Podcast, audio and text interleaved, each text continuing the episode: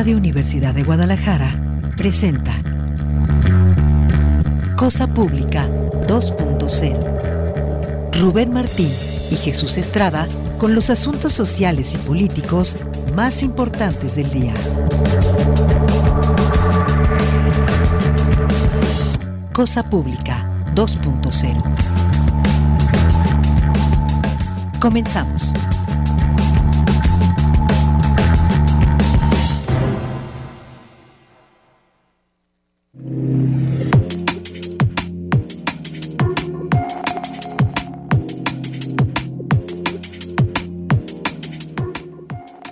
Hola, ¿qué tal? Qué gusto que continúen acá en Radio Universidad de Guadalajara. Bienvenidos ahora a Cosa Pública 2.0, el espacio que preparamos para compartirles con mucho gusto en este horario, pues esta selección de temas sociales y políticos que nos parece que son los más urgentes de la muy amplia agenda informativa de Jalisco, de México y temas internacionales también cuando tenemos oportunidad. Gracias por acompañarnos a iniciar la semana. Estamos transmitiendo en vivo este lunes 13 de febrero del año 2023 y vamos a compartirles varios asuntos. Por una parte, continúa la crisis en torno a personas desaparecidas y esto partir del reporte de varios casos nuevos de desapariciones, sobre todo de jóvenes, en los últimos días. De hecho, en particular, hay una búsqueda activa en este momento eh, para localizar a dos jóvenes que desaparecieron, uno en Zapopan y otro en Guadalajara en días pasados. Y de hecho está programada una manifestación ahorita a las 4 de la tarde, una más allá en Casa Jalisco y esto en particular es de parte de los familiares y amigos de Enrique Esparza Ochoa, un joven que desapareció el 9 de febrero y está planteada esa manifestación allá para reclamarle al gobierno pues la agilidad de la búsqueda tanto de Enrique Esparza como de los demás desaparecidos y por cierto ya el fin de semana hubo otra protesta en la glorieta de las y los desaparecidos y en este contexto el colectivo Luz de Esperanza está anunciando otra manifestación también para esta semana. Las cuestiones digamos a pesar de que el gobierno sigue emitiendo boletines, como lo vamos a compartir más adelante, señalando de cuántas personas han localizado. El problema es que sigue la ambigüedad o sigue sin informar de cuántas personas están desapareciendo y nos enteramos es por casos particulares o por las fichas informativas de la Comisión Estatal de Búsqueda de Personas. Hoy también vamos a hablar de otros asuntos, por supuesto, darle seguimiento a otras aristas de la violencia organizada, en particular el tema del asesinato de este sacerdote acá en los Altos de Jalisco el fin de semana. También hay mucha información que tiene que ver con feminicidios, con violencia machista, pero a la mitad del programa vamos a tener un contacto telefónico con María González, coordinadora del INDEC. Y esto porque hoy se están cumpliendo 15 años de la eh, muerte del niño Miguel Ángel López Rocha. Hay que recordar este niño que en el año 2018 cayó en las aguas del río Santiago, se enfermó después de caer en esas aguas contaminadísimas ahí en, la, en el fraccionamiento La Azucena y murió pocos días después. El detalle es toda la operación, digamos, de encubrimiento o de minimización que realizó el gobierno en aquel entonces de Emilio González Márquez en torno a la muerte de este niño, minimizándolo, desligándolo del tema de la contaminación e incluso hay que recordar el episodio vergonzoso de los industriales de Jalisco negando que el agua del río Santiago estuviera contaminada y tiempo después se comprobó con varios estudios científicos y vamos a hablar, a recordar justamente estos 15 años que ha pasado allá en el río Santiago. Y también tenemos otras informaciones que tienen que ver con la construcción de esta ciudad neoliberal. Los precios de las rentas de vivienda están por las nubes. Se han disparado tremendamente en el último año. Les vamos a compartir los detalles. Es parte del menú que tenemos en esta tarde en Corsa Pública 2.0. Por supuesto, antes de los detalles, les agradecemos a ustedes por contactarnos. Les invitamos a que nos escriban en las redes sociales. Nos pueden encontrar como arroba Cosa Pública 2 en Twitter, Cosa Pública 2.0 en Facebook. De hecho, estamos transmitiendo en ambas plataformas este programa también completamente en vivo, pero en formato eh, video. También nos puede contactar al teléfono en la cabina, el 33 31 34 22 22, extensiones 12801, 12802 y 12803. Ahí está Alejandro Coronado al lado del teléfono que tenemos, esperando sus comunicaciones. Y aprovechamos para agradecer también por la asistencia a la producción de este espacio. Y gracias también a Manuel Candelas que nos está apoyando en los controles técnicos. Aprovechamos también para enviar una cordial felicitación y un abrazo a todo el equipo de Radio Universidad de Guadalajara y en general de todas las personas que trabajan en este medio porque es el Día Mundial de la Radio. Por supuesto, un agradecimiento a todos ustedes también que lo hacen posible como audiencia de los programas. Vamos a arrancar con las alertas de búsqueda que hay para localizar a dos jóvenes desaparecidos y esto los alertas que lanzaron los propios familiares anunciando también manifestaciones para exigir su localización con vida. Los dos fueron vistos por última vez el 9 de febrero. Uno de ellos, cuyo paradero es desconocido, se llama Enrique Esparza Ochoa, tiene 21 años de edad quien por última vez se le vio en las calles de la colonia Providencia en Guadalajara, aquel 9 de febrero, e iba a un centro comercial en la zona real de Zapopan. Como características, él tiene el cabello, dice, quebrado, corto y café, es de tez morena clara y mide un metro con 80 centímetros. Como seña particular, tiene perforaciones en el lóbulo derecho y tiene los dientes superiores frontales más grandes. Según datos de una nota que publica Notisistema, dice que las características del otro desaparecido, de Raúl Alejandro Barajas Ordóñez, él tiene 27 años de edad, hay que recordar él desapareció también el 9 de febrero, en este caso en la zona real de Zapopan. Pues Raúl tiene el cabello negro y quebrado, mide un metro con 85 y como señas particulares tiene cicatrices en ambas rodillas, en peine y en el tobillo por quemaduras, además de una fractura en el brazo derecho. En ambos casos, si usted tiene información o datos para ayudar a localizarlos, se agradece que llame al número. El número que aparece es el 33 31 45 63 14. 33 31 45 63 14 y vamos por supuesto a circular en nuestras redes la fotografía y las fichas características tanto de Raúl Alejandro Barajas como de Enrique Esparza Ochoa. De hecho, los familiares de Enrique Esparza son los que estaban anunciando también una manifestación para el día de hoy. Eh, los participantes, dice una nota en el sistema, quienes estuvieron también el sábado pasado fuera de casa Jalisco, familiares y amigos de Enrique Esparza Ochoa, se van a manifestar a las 4 de la tarde de hoy en la glorieta perdón, de los niños héroes. Es el día de hoy, conocida también como la glorieta de las y los desaparecidos. Se pide o se invita a las personas que quieran asistir vestir de blanco y con veladoras y pancartas.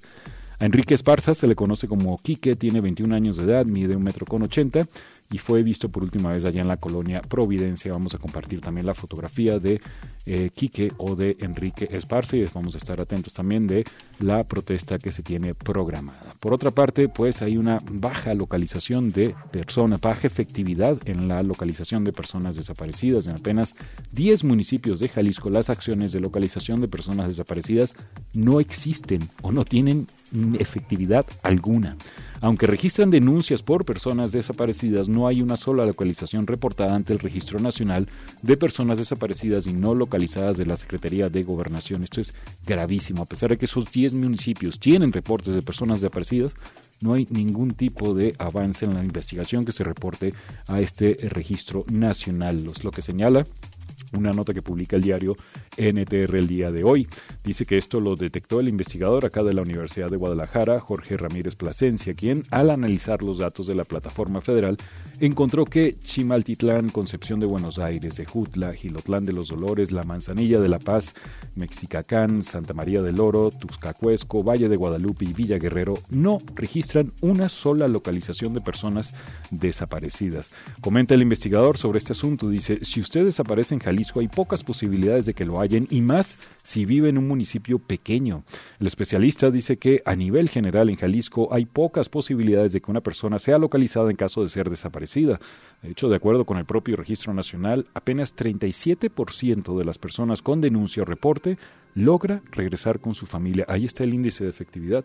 Tres de cuatro desaparecidos, y esto con reporte o denuncia formal, son los que logran regresar con su familia. Una consulta a este registro nacional que realizó el equipo allá del diario NTR arrojó que entre los 10 municipios referidos suman 100 personas que están reportadas como desaparecidas. 100 reportadas como desaparecidos y ni una sola localización. El municipio de este grupo con más desaparecidos es, es Tuscacuesco con 29 casos lo que convierte a esta demarcación de la Sierra de Amula en la que tiene la tasa más alta de casos por cada mil habitantes, esto es 6.85 desaparecidos por cada mil habitantes. Luego Gilotlán de los Dolores, allá en la demarcación colindante con Michoacán y que a la fecha es gobernada por un consejo municipal porque se anularon las elecciones, pues allá suman 15 desapariciones. En Villa Guerrero hay 14 denuncias por desaparición. Santa María del Oro, 11. Chimaltitlán y la Manzanilla de la Paz, 9 cada uno. Valle de Guadalupe, 6 personas desaparecidas. Mesticacán, 2 y en Ejutla, 1. Solo en 4 eh, la efectividad es arriba del 50%. Apenas de los 125 municipios de Jalisco, apenas 4 tienen una, una eficiencia de entre 50 y 80% en la localización de personas desaparecidas. Uno de estos es el caso de Cuquío, donde 10 personas fueron reportadas como desaparecidas y 8 lograron ser localizadas. Le sigue Zapotlán del Rey con 8 reportes y 6 localizaciones y después está Juanacatlán con 70 denuncias y 41 localizaciones, pero 12 de ellas sin vida. Y en el caso del municipio Gómez Farías tiene 11 reportes de, de desaparición y 11 localizaciones, una de ellas sin vida. Que por cierto, en este mismo reportaje de NTR que les vamos a compartir en las redes, se anuncia también una nueva manifestación con el objetivo de seguir visibilizando la desaparición de personas en la zona metropolitana de Guadalajara. El colectivo Luz de Esperanza anunció otra protesta que se va a realizar a las nueve y media de la mañana del 15 de febrero y va a consistir en una marcha que va a partir desde la glorieta de las y los desaparecidos, antes conocida como Niños Héroes, hasta el centro de Guadalajara. Según la convocatoria del colectivo Luz Esperanza, dice, buscamos el respeto irrestricto a las, a las leyes, a los derechos humanos que están siendo lacerados por algunas autoridades, exigiendo que sea respetado y tutelado el derecho a la seguridad, a la libertad y a la vida. Un día antes, se recuerda, pero a las 12.30, esto va a ser el día de mañana, el colectivo va a realizar una nueva pega de fichas de búsquedas, esto en la Plaza Liberación de Guadalajara. Dice la convocatoria, esto es solo un esfuerzo más de las víctimas para seguir avanzando y no perder la esperanza de encontrarlos. Así que tenemos una semana lamentablemente muy movida en cuanto a manifestaciones de parte de familiares de personas desaparecidas. Rubén Martín, ¿cómo estás? Muy buenas tardes. ¿Qué tal, José Estrada? Gusto compartir micrófono contigo. Bueno, en más información sobre desaparecidos, los compañeros del diario Mural publicaron el fin de semana un reporte de las, los casos de víctimas encontradas en las fosas clandestinas durante el mes de enero. Fueron nueve víctimas localizadas en una fosa clandestina durante el mes pasado. De acuerdo al corte de la Plataforma de Seguridad del Estado publicado el fin de semana, el número de cadáveres, sin embargo, podría ser mayor si el lugar es el que procesa la Fiscalía en el bosque de la primavera en Tlajomulco, ya que los trabajos no han concluido. En enero las autoridades reportaron la localización de la primera fosa del año, aunque hasta ahora no han dado a conocer la cantidad de cuerpos que se han extraído. La Fiscalía del Estado argumentó que el punto aún está siendo intervenido y que brindará información una vez que las labores terminen. Las exhumaciones empezaron a realizarse el 26 de enero en el predio llamado Uso Común del Ejido San Agustín, que se localiza en las inmediaciones del camino a San Isidro, Mazatepec, y los ocotes, según información extraoficial. Nueve entonces cadáveres en esa primera fosa localizada en este año. Sin embargo, bien recuerda la nota de Mural que no es la primera vez que se descubre una narcofosa en la primavera. Recuerda que en septiembre del año 2019 fueron extraídas 138 bolsas con restos humanos de un terreno que está ubicado en el lado del bosque de la primavera del municipio de Zapopan. Imagínense qué grave, aunque no se reveló la cantidad final de personas que correspondían a esos 138 bolsas. En cuanto a víctimas y fosas, el año pasado se superaron los registros de 2021 aunque estuvieron por debajo de los de 2020. De acuerdo con la plataforma de seguridad, en el año pasado, en 2022, se hallaron 301 cadáveres en 41 fosas clandestinas en todo el estado.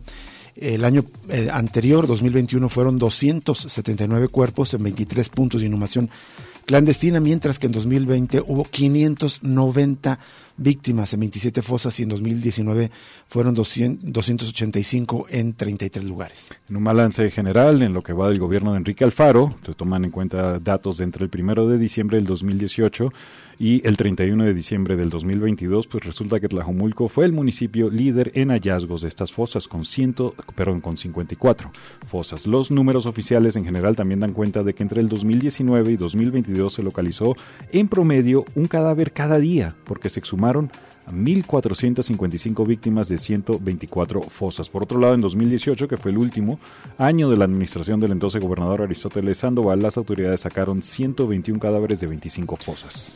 En lo que va de la administración de Enrique Alfaro, al menos un cadáver diario extraído de una fosa clandestina, de un centro de inhumación clandestino. Entrevistado para este trabajo, el profesor de la Universidad de Guadalajara, Marco Antonio Rico, ha considerado que los baldíos, lugares despoblados y fincas abandonadas como las que hay en Tlajomulco facilitan la actividad de los delincuentes. Para él, el incremento de víctimas que hubo en 2022 comparado con las de 2021 pudo darse tanto por el aumento de las desapariciones en Jalisco como por la búsqueda que han hecho los colectivos. Además, llegó al Estado el colectivo Madres Buscadoras de Sonora que junto con activistas locales empezaron a trabajar en diversos puntos de la zona metropolitana de Guadalajara y, eh, municipios cercanos. Ese dato es importante. A pesar del discurso oficial, ya vimos que tanto federal como estatal, de que bajaron las desapariciones, en realidad aumentaron. las desapariciones y se encuentran más fosas gracias a la búsqueda de las madres. Bueno, y no lo vamos a, a detallar, solo vamos a reseñar un extenso boletín que emite el gobierno del estado cada vez con un intento más de intentar mostrar que están haciendo más. Eh, ahora, a diferencia de boletines de semanas anteriores que se centraba en las actividades de la Fiscalía, ahora hacen un resumen de todas las instancias del sistema estatal de búsqueda, resaltan que encontraron en el último mes a 186 personas, pero otra vez, no dice cuántas quedaron desaparecidas, de tal manera que reseña las actividades de la Fiscalía Especial de Personas Desaparecidas, a cuántas personas se atendieron, cuántos operativos de búsqueda se hicieron, también se reseñan las actividades del Instituto Jalisciense de Ciencias Forenses y de la Comisión Estatal de Atención a Víctimas en un intento, pues, tratar de demostrar que están haciendo algo. Sin embargo, los hechos, los datos de las mismas instancias oficiales como es la Comisión Estatal de Búsqueda de Personas del Estado de Jalisco nos confirman que siguen siendo muy altas las tasas de desaparición cada día en el Estado de Jalisco. Es brutal, todo lo agrupan ellos, digamos, todos los datos en una solo renglón que se llama cuántas personas acudieron en enero para actualizar información sobre sus carpetas, así como para presentar una denuncia o recibir asesoría jurídica. Solo en enero, casi 800 personas acudieron para hacer estos trámites, 795. Ahí, pues irán englobadas sin saber exactamente cuántas fueron desapariciones nuevas. Exactamente, cuántos fueron a presentar denuncias nuevas. Bueno, ya para cerrar este tema, en Información Nacional, un grupo de mujeres integrantes del colectivo todos somos uno que representa familiares de víctimas de desaparición eh, ocurridas en la carretera Monterrey-Laredo que conecta México con Estados Unidos realizaron una caravana y colocaron carteles para apoyar la búsqueda de sus seres queridos. Allá pues eh, hay que recordar que este tramo lo conocen como la carretera del terror por la cantidad de desapariciones. Las personas que asistieron ayer eh, fueron a, acusaron la indiferencia tanto de las autoridades del estado de Nuevo León como de Tamaulipas. Cassandra Sánchez, una de las integrantes del colectivo que convocó, dijo que han tenido grandes dificultades para darle seguimiento a las carpetas de investigación de los casos porque están en las manos del gobierno de Tamaulipas. Bueno, y en otro caso nacional que le hemos estado informando desde hace, ya va a ser casi un mes, tres semanas, más de tres semanas, tras casi un mes de la desaparición de los defensores de derechos humanos Ricardo Lagunes y Antonio Díaz, aún no se conoce su paradero. Ante esto, la Alianza por la Libre Determinación y la Autonomía se sumó a las exigencias de su localización inmediata. Hay que recordar que fue el 15 de cuando ambos desaparecieron en Tecomán, Colima. Aparentemente iban hacia Michoacán y es un caso donde se ha señalado la participación de la empresa eh, Ternium como posible actor participante en esa desaparición. Es una información que aparece en el Centro de Derechos Humanos Miguel Agustín Pro y en otra nota de este mismo Centro de Derechos Humanos nos informan que los familiares de Luis Ángel León, policía federal desaparecido en 2009, demandarán al Estado mexicano ante las Naciones Unidas por presunta negligencia por parte de la extinta Corporación de Seguridad. Esto con el fin de pedir al Comité de Derechos Humanos de la ONU le exige respuesta al gobierno mexicano. Se recuerda que este policía desapareció el 16 de noviembre del 2009. Es el sargento Luis Ángel León, desapareció en Zitácuaro, Michoacán, junto con seis policías más, después de haber perseguido a un comando. Y lamentablemente pues, no hay respuesta sobre eso para Vamos a la primera pausa y regresamos con más información en Cosa Pública 2.0.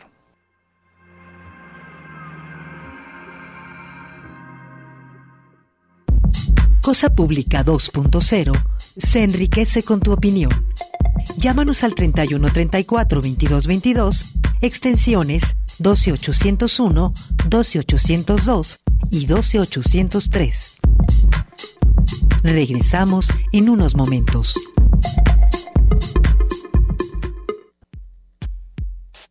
Cosa Pública 2.0. Regresamos.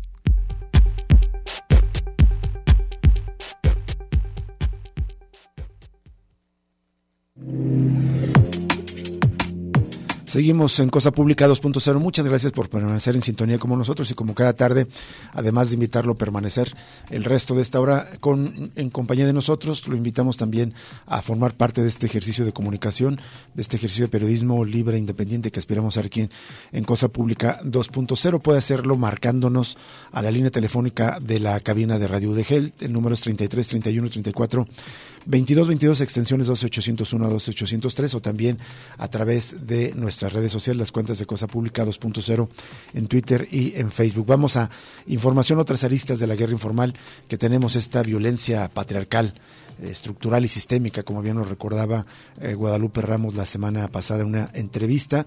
Y uno de los casos eh, pues que más indignó, que más conmocionó, es el ataque a Sandra Paola de parte de su pareja y la información que ofrece las autoridades es que Alejandro N., el agresor de Sandra Paola, le fue dictada prisión preventiva de un año en el penal de Puente Grande mientras es investigado por los delitos de feminicidio en grado de tentativa y robo calificado. Fue en la audiencia realizada esta tarde en los juzgados de Puente Grande donde el juez de control le otorgó la vinculación a proceso y como medida cautelar el agente del Ministerio Público solicitó la prisión preventiva y cuatro meses para completar la y complementar la investigación. Se cuenta que la audiencia se recuerda que fue aplazada anteriormente debido a las heridas que Alejandro N. se produjo presuntamente para quitarse la vida después de agredir a Sandra Paola, que por cierto ya tenían dos años divorciados. Los hechos ocurrieron el 4 de febrero en el domicilio de la víctima, allá en la colonia Santa Ana Tepatitlán, en Zapopan, donde el detenido presuntamente agredió físicamente con arma blanca a Sandra Paola frente a los hijos, ambos hijos de 4 y 8 años de edad, para después apoderarse de un vehículo que era propiedad de ella, con el que huyó. Vamos a esta siguiente nota que a mí, francamente, cuando leí me dejó totalmente sorprendido. Nos avisan desde el Congreso que ya no quedará a criterio. Los diputados locales reformaron la semana pasada el artículo 28 de la Ley de Acceso a las Mujeres a una Vida Libre de Violencia para que todas las muertes violentas de mujeres se investiguen con el protocolo de feminicidio, aunque actualmente se pide indagar todas las muertes con violencia bajo este protocolo, en los hechos no siempre ocurre, razón por la que la diputada del Partido Movimiento de Regeneración Nacional, Ángela Gómez Ponce, planteó reformar la ley para que sea una realidad. La iniciativa recibió un respaldo unánime.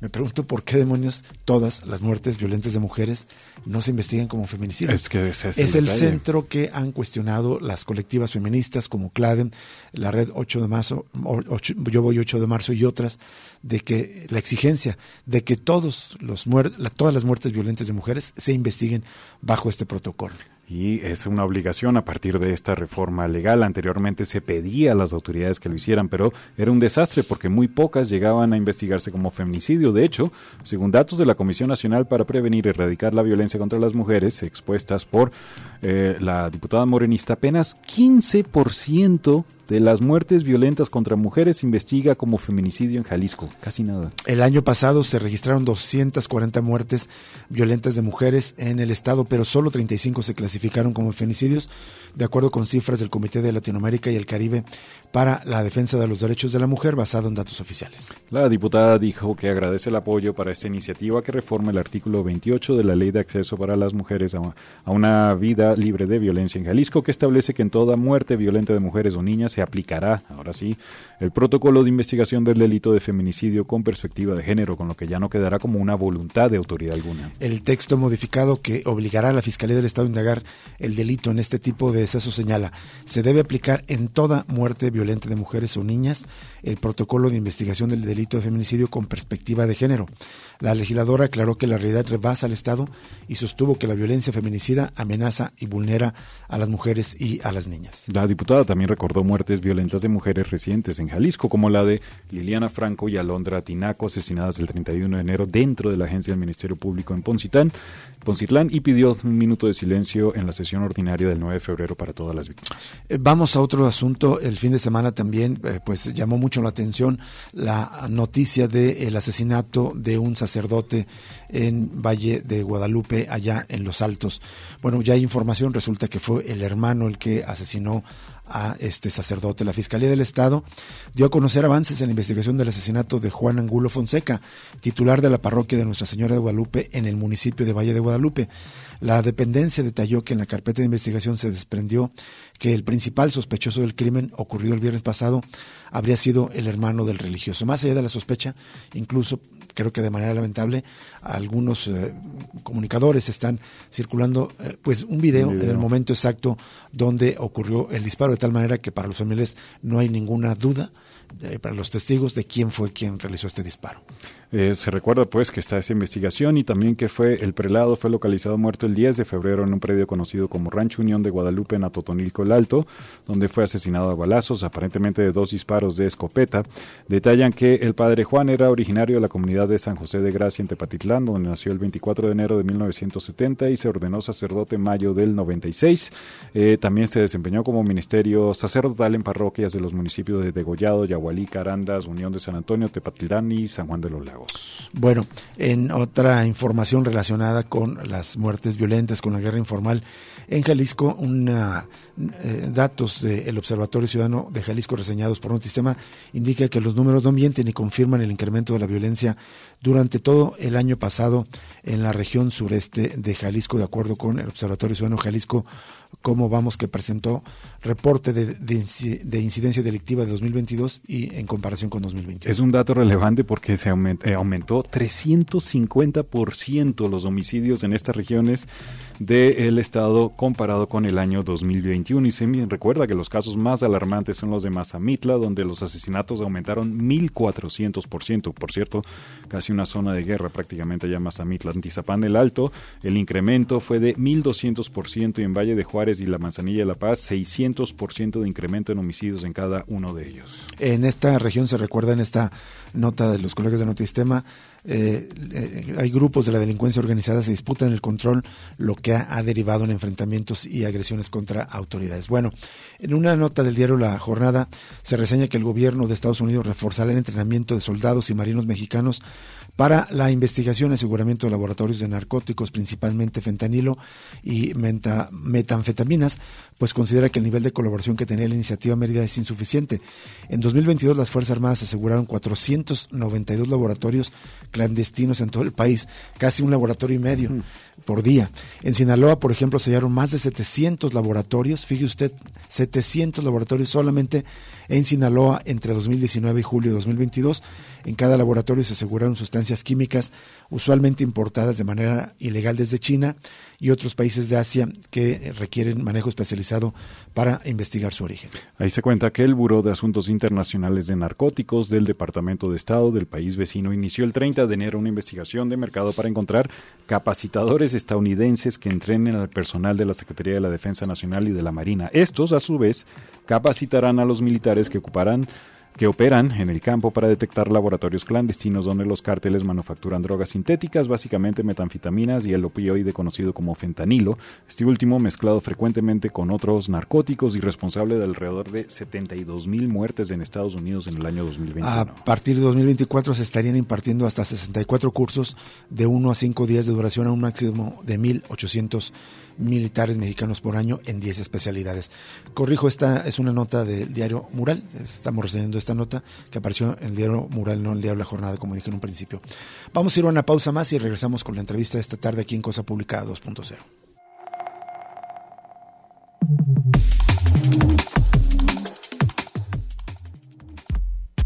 Ya regresa Cosa Pública 2.0 con Rubén Martín y Jesús Estrada.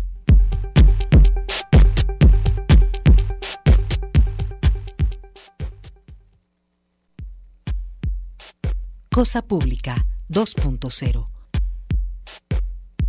Regresamos.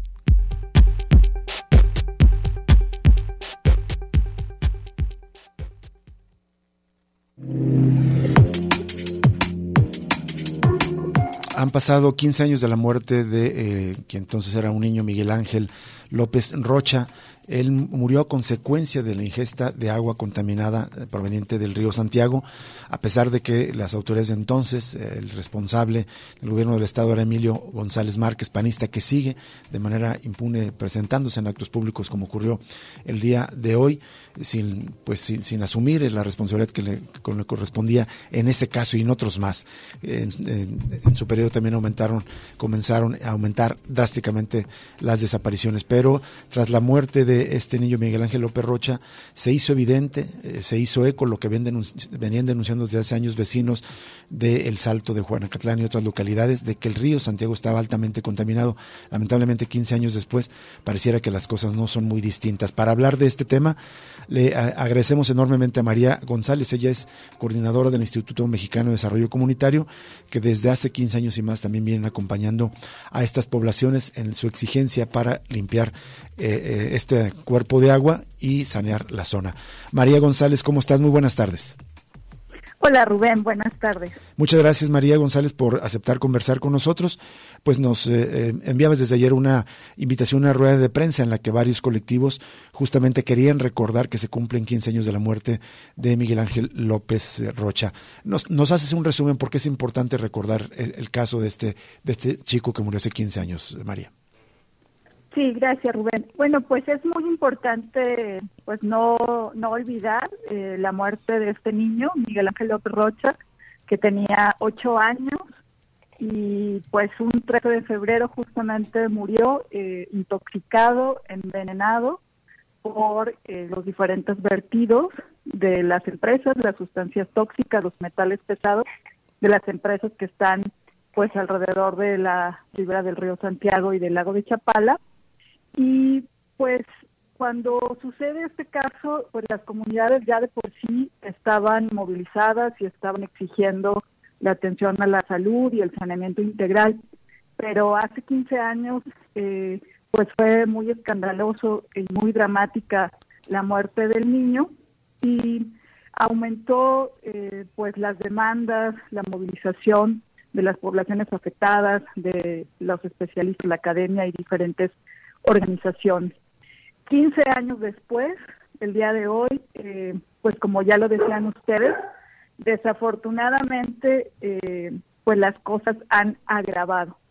El día de hoy, por ejemplo, lo que se da a conocer es el censo que diferentes organizaciones locales van haciendo, entre ellas el Comité Ciudadano de Defensa Ambiental del Salto Jalisco, un recuento de personas fallecidas del 2008 a la fecha de 2.347 personas que han fallecido no solo en la ribera del río Santiago, sino también en toda la ribera del lago de Chapala, principalmente en las comunidades eh, que pertenecen al municipio de Poncitlán. 2.347, María, de 2008 a la fecha. Así es.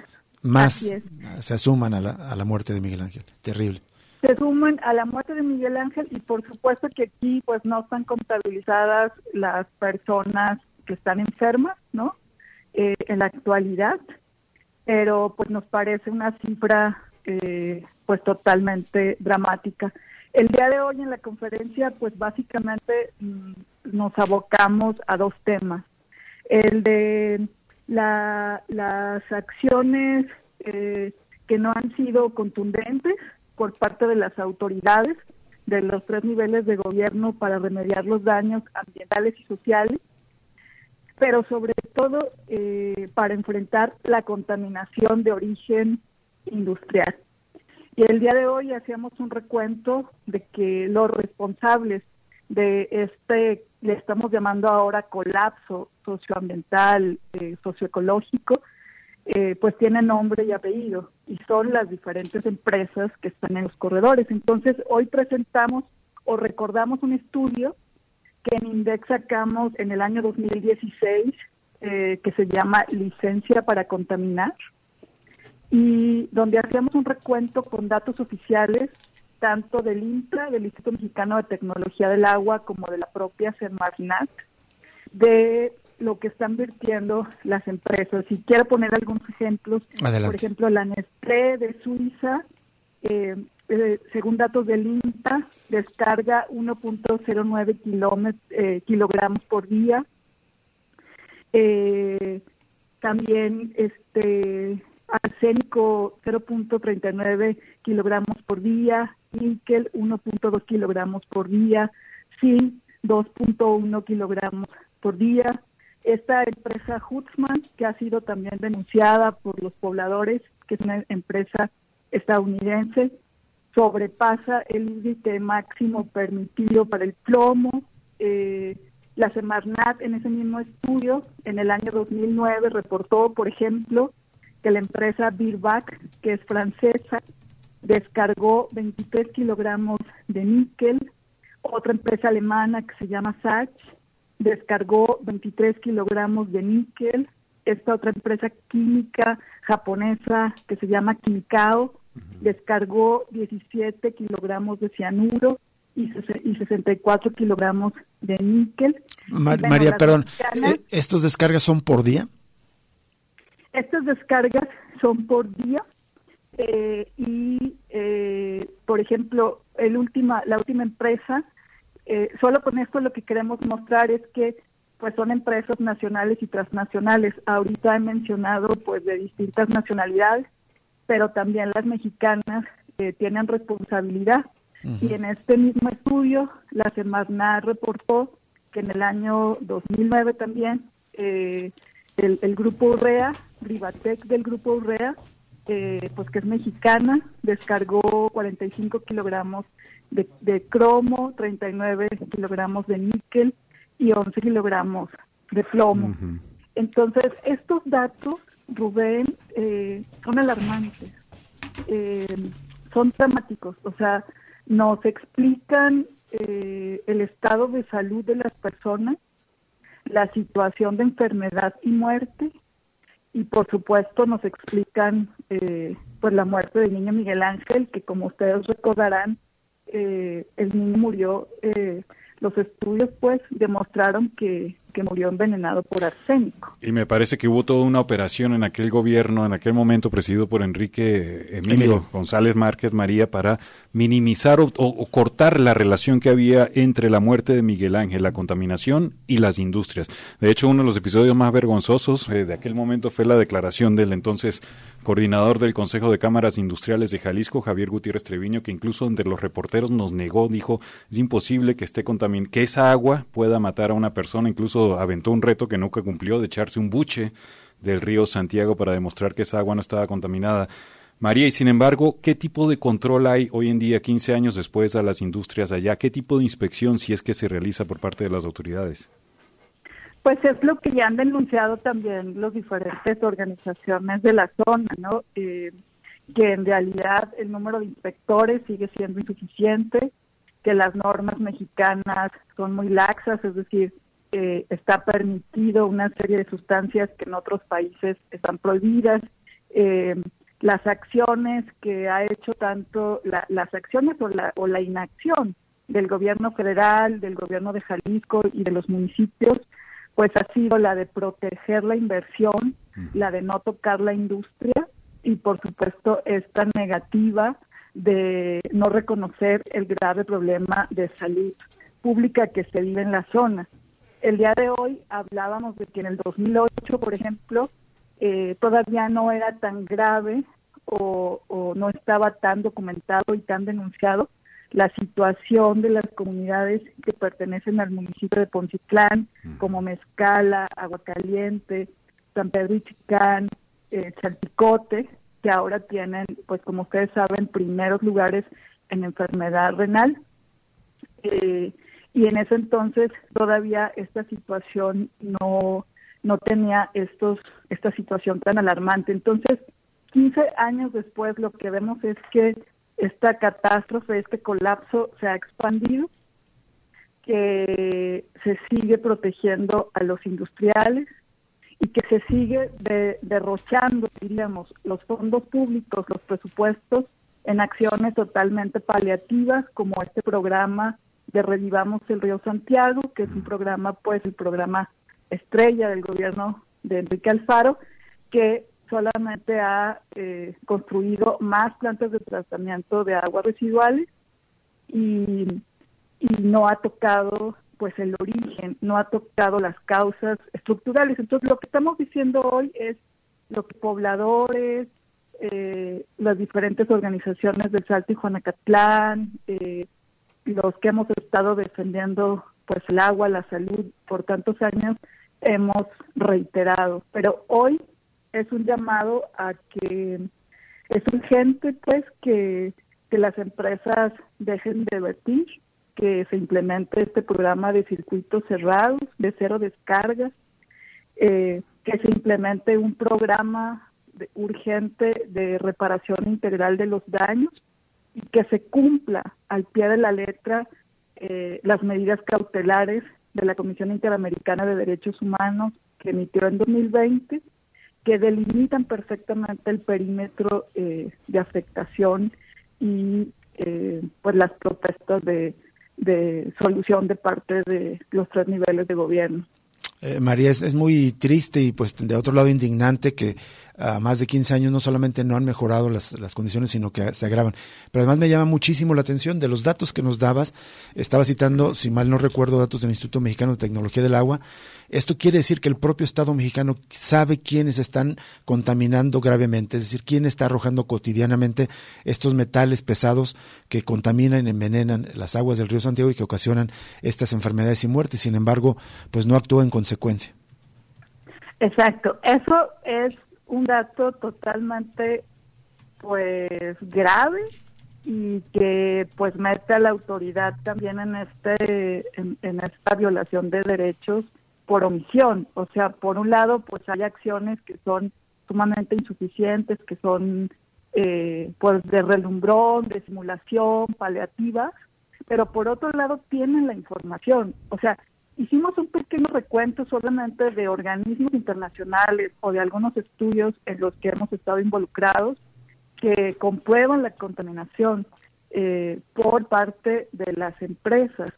Pero pues la historia en 15 años es muy larga y ustedes recordarán también pues este importante estudio que fue escondido. Así es, así o sea, que fue contratado por el gobierno de Jalisco y que a, la Universidad de San Luis Potosí y que lo escondieron, eh, y tantas, tantas eh, situaciones que son delitos que realmente pues nos deben de indignar y nos deben llamar a la pues a la, a la denuncia, a la movilización y a la acción. O sea, hoy se presentaron en la conferencia de prensa dos diputadas, una federal y otra estatal.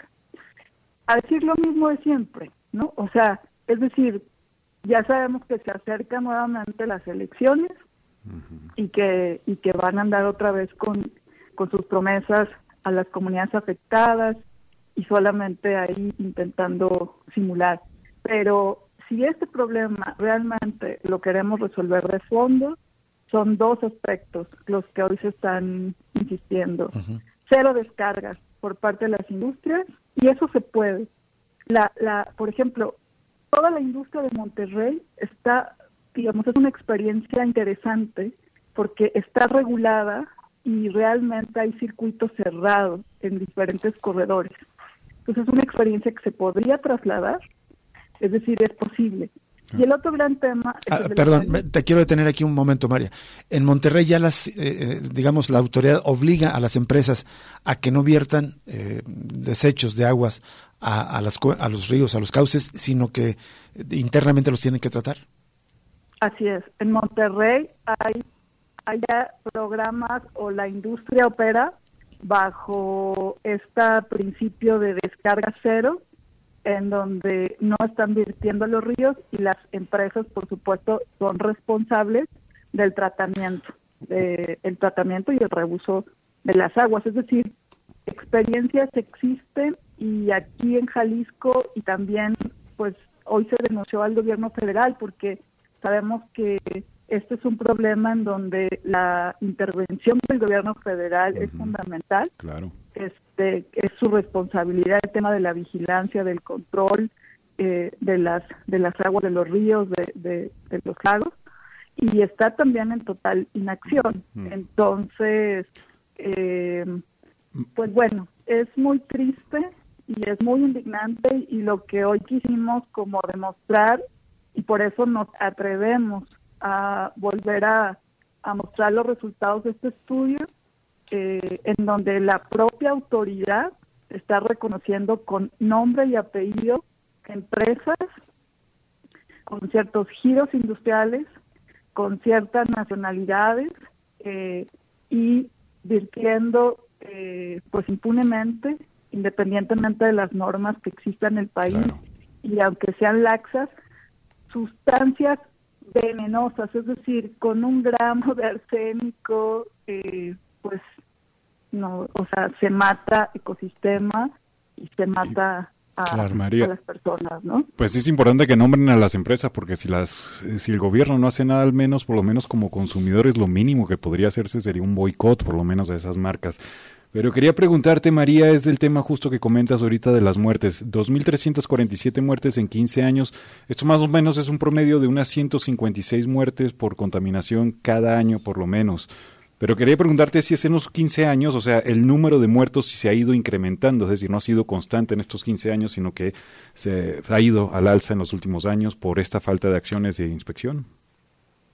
No, definitivamente el número de fallecimientos ha ido incrementándose y cuando estamos dando esta cifra de 2.347 personas, es un gran esfuerzo que hacen las organizaciones locales eh, por llevar registros, por tocar puerta a puerta, por ir a sus ayuntamientos, por recolectar las actas de defunción, por pedir datos eh, de manera oficial por transparencia pero por supuesto que puede ser un registro que todavía sea bajo. O sea, es un registro dramático, pero es el esfuerzo de los afectados de manera directa, ¿no? Aquí también, pues algo que nos tiene que, indignar es que la mayoría de las personas son mujeres eh, o también niñas, niños y jóvenes, quienes tienen las mayores afectaciones, ¿no? Y quienes están enfermando y quienes están y quienes están muriendo entonces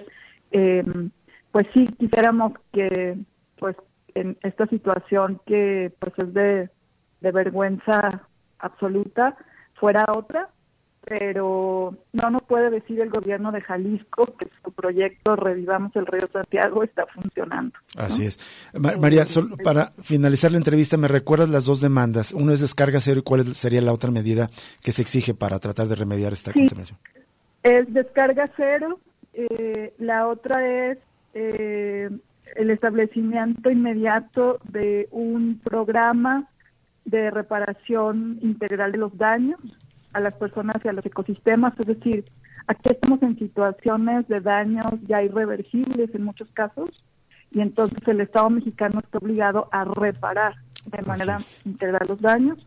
Y la última eh, demanda es el cumplimiento así tal cual al pie de la letra de eh, las medidas cautelares de la Comisión Interamericana de Derechos Humanos y eso le toca al gobierno federal, al gobierno de Jalisco y a los municipios. Muy bien. María González, te agradecemos enormemente que nos hayas tomado esta llamada para compartirnos esta información tan relevante. No, gracias a ustedes y saludos. Igualmente para ti, María González, que nos presenta este resumen de lo que se expuso en esta rueda de prensa donde participó eh, su organización, Instituto Mexicano para el Desarrollo Comunitario, también el Comité Ciudadano de Defensa Ambiental del Salto, la Unión de Pueblos y Organizaciones de Jalisco por el Agua, la Salud y la Vida y la Fundación Cuenca Lerma Chapala Santiago. Vamos a una pausa y regresamos con más información y también pues varios comentarios que nos quedan sobre este tema que ahorita al regreso los compartimos.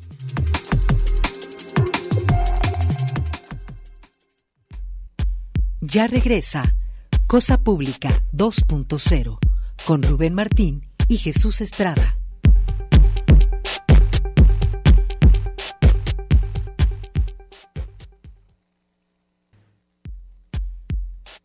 Cosa Pública 2.0. Regresamos.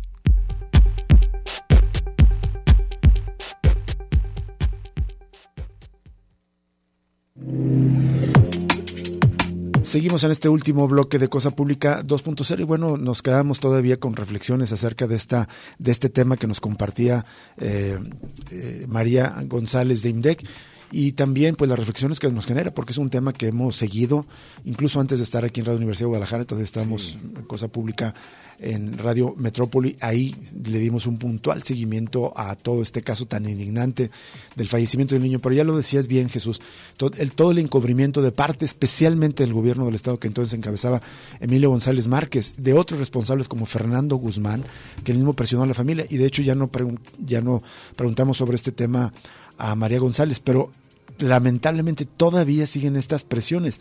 Eh, los eh, familiares de Miguel Ángel López pretendían ir a la rueda de prensa y les dijeron que si iban, no les iban a dar seguimiento al tema de la reparación del daño que está pendiente para ellos. Es decir, lo siguen presionando al día actual todavía de parte de las autoridades. Y como bien decías, Jesús, Emilio, ¿dónde anda?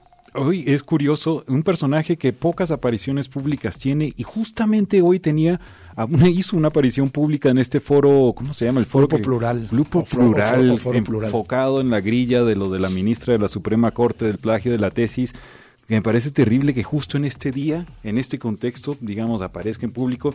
Espero que algún compañero reportero, por supuesto, haya cuestionado justo de los 15 años de la muerte del niño Miguel Ángel López eh, Rocha, toda la actuación de ese gobierno, que hay que recordar, Rubén, que incluso en aquel momento hasta llegamos a, a, meterse en la vida personal de la familia, insinuando posiblemente temas de violencia, dentro de la casa como una de las causas, tratando de encubrir la responsabilidad de las industrias y de los gobiernos en esta y muchas muertes. Terrible, terrible que sigan eh, de manera cínica los responsables, pues eh, tratando ahora de, dar lecciones de lo que es hacer una buena política, de criticar al, al, actual gobierno federal, que está bien, hay un montón de cosas criticables, pero no me vengan con el cinismo de quienes son los responsables del desastre ambiental, del desastre de guerra informal que tenemos, como es Emilio González Márquez, que hizo caso omiso, encubrió todas las desapariciones que hubo en su momento, trató de encubrir eh, a los responsables de la muerte de este menor, les daban eh, a tole con el dedo a, las poblaciones simulando que los eh, iban a atender y en esencia lo que están haciendo, como lo dijo de manera por, un lado podremos decir muy franca, pero de otro lado también muy cínica, el entonces secretario de Medio Ambiente del gobierno de Felipe Calderón, Rafael Elvira. No podemos declarar una emergencia ambiental porque este, asustamos a los inversionistas privados. Es decir, primero el capital por encima de la vida. Esa es la política del Estado mexicano con el gobierno de Felipe Calderón, de Enrique Peña Nieto y del actual gobierno a juzgar por los resultados. Sean gobiernos del PAN, sean gobiernos de Morena, sean gobiernos naranjas de Movimiento Ciudadano, les vale madre la vida y protegen al capital. Eso es lo que están demostrando. 2.347 muertes por lo mínimo en 15 años a partir de la contaminación, que seguramente son muchos más lamentablemente, y todavía no hay reparaciones, no hay medidas para contener este desastre. Nos vamos, solamente le vamos a compartir las, eh, lo que declaró hoy eh, el mayo, eh, el testigo que es Jesús. Zambada García, no el Mayo Zambada, sino el hermano, nombrado el rey en el juicio en contra de Genaro García Luna. Jesús Zambada García, el rey, declaró que él preparó y ayudó a entregar dos pagos por un total de 5 millones de dólares a Genaro García Luna en 2006, a fines del sexenio de Vicente Fox, a nombre del cártel de Sinaloa. Los pagos fueron entregados por el abogado Oscar Paredes en el restaurante Champs Élysées, en Avenida Reforma, al otro lado de la Embajada de Estados Unidos. Dice en eh, su testificando en este juicio que pagó millones de dólares de parte del cártel de Sinaloa García Luna entre el 2010, 2000 eh, y 2008. Y por otro lado, García Luna declaró que no va a testificar por la causa que se le sigue en este juicio y el interrogatorio a Zambada va a continuar en la tarde. Ya prácticamente es la última semana del juicio. Eh, Jesús García, el corresponsal del diario La Opinión allá en Nueva York, que ha seguido el caso, resume en su cuenta de Twitter, dice, el rey Zambada está conectando, cerrando cada uno de los puntos declarados por otros testigos, el tráfico de droga en el aeropuerto de la Ciudad de México, pagos a García Luna, la guerra entre cárteles, protección desde Fox y con Calderón y reuniones específicas en este restaurante Champs-Élysées, ahí en Avenida Reforma de la Ciudad de México. Es información de curso, mañana habrá más, pero está, como ya dijimos desde la semana pasada, en un giro muy extraño con esta confirmación de que Genaro García Luna no declara, probablemente ya se viene la absolución de este tipo por intereses de Estados Unidos. Nos vamos, Jesús, programa de sí, esta noche. invitarlos hoy a las 11 en Resonancia, aquí en Radio Universidad de Guadalajara, un programa especial sobre el Festival Adverso que se va a realizar el 25 de febrero. Tenemos una entrevista con los organizadores y, por supuesto, mucha música del talento que se va a estar presentando. Pero mientras tanto, ya viene acá La Voz de la Luna. Con Gabriela Luna, invitados a, seguir, con Gabriela, Gabriel Bautista, perdón, en La Voz de la Luna y eh, a las 11 de la noche en Resonancias con mi compañero Jesús Estrada. Muchísimas, muchísimas gracias por acompañarnos. Lo invitamos mañana a otra cosa pública 2 el análisis crítico de la realidad de cada día. Hasta mañana.